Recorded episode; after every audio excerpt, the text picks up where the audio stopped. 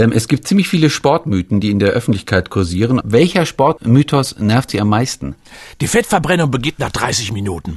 Das nervt mich am meisten. Also ich esse zwei Currywürste und dann laufe ich und nach 30 Minuten sind die weggebrannt. Genau. Also letztendlich ist das so, dass die Fettverbrennung immer da ist. Nur man muss sie trainieren und ich werde immer wieder konfrontiert. Wann beginnt eigentlich die Fettverbrennung? Wann kann ich eigentlich richtig abnehmen? Wie lange muss ich dafür Sport treiben? Das hat gar nichts miteinander zu tun. Letztendlich ist es so, dass wir Energie verbrennen. Es ist zunächst egal, ob die aus Fetten stammt oder aus Kohlenhydraten stammt. Und dementsprechend heißt das, dass der Sport auch nicht dafür da ist, Kalorien zu verbrennen, sondern er ist letztendlich dafür da, Spaß am Leben zu haben und mehr Lebensqualität zu gewinnen. Gut.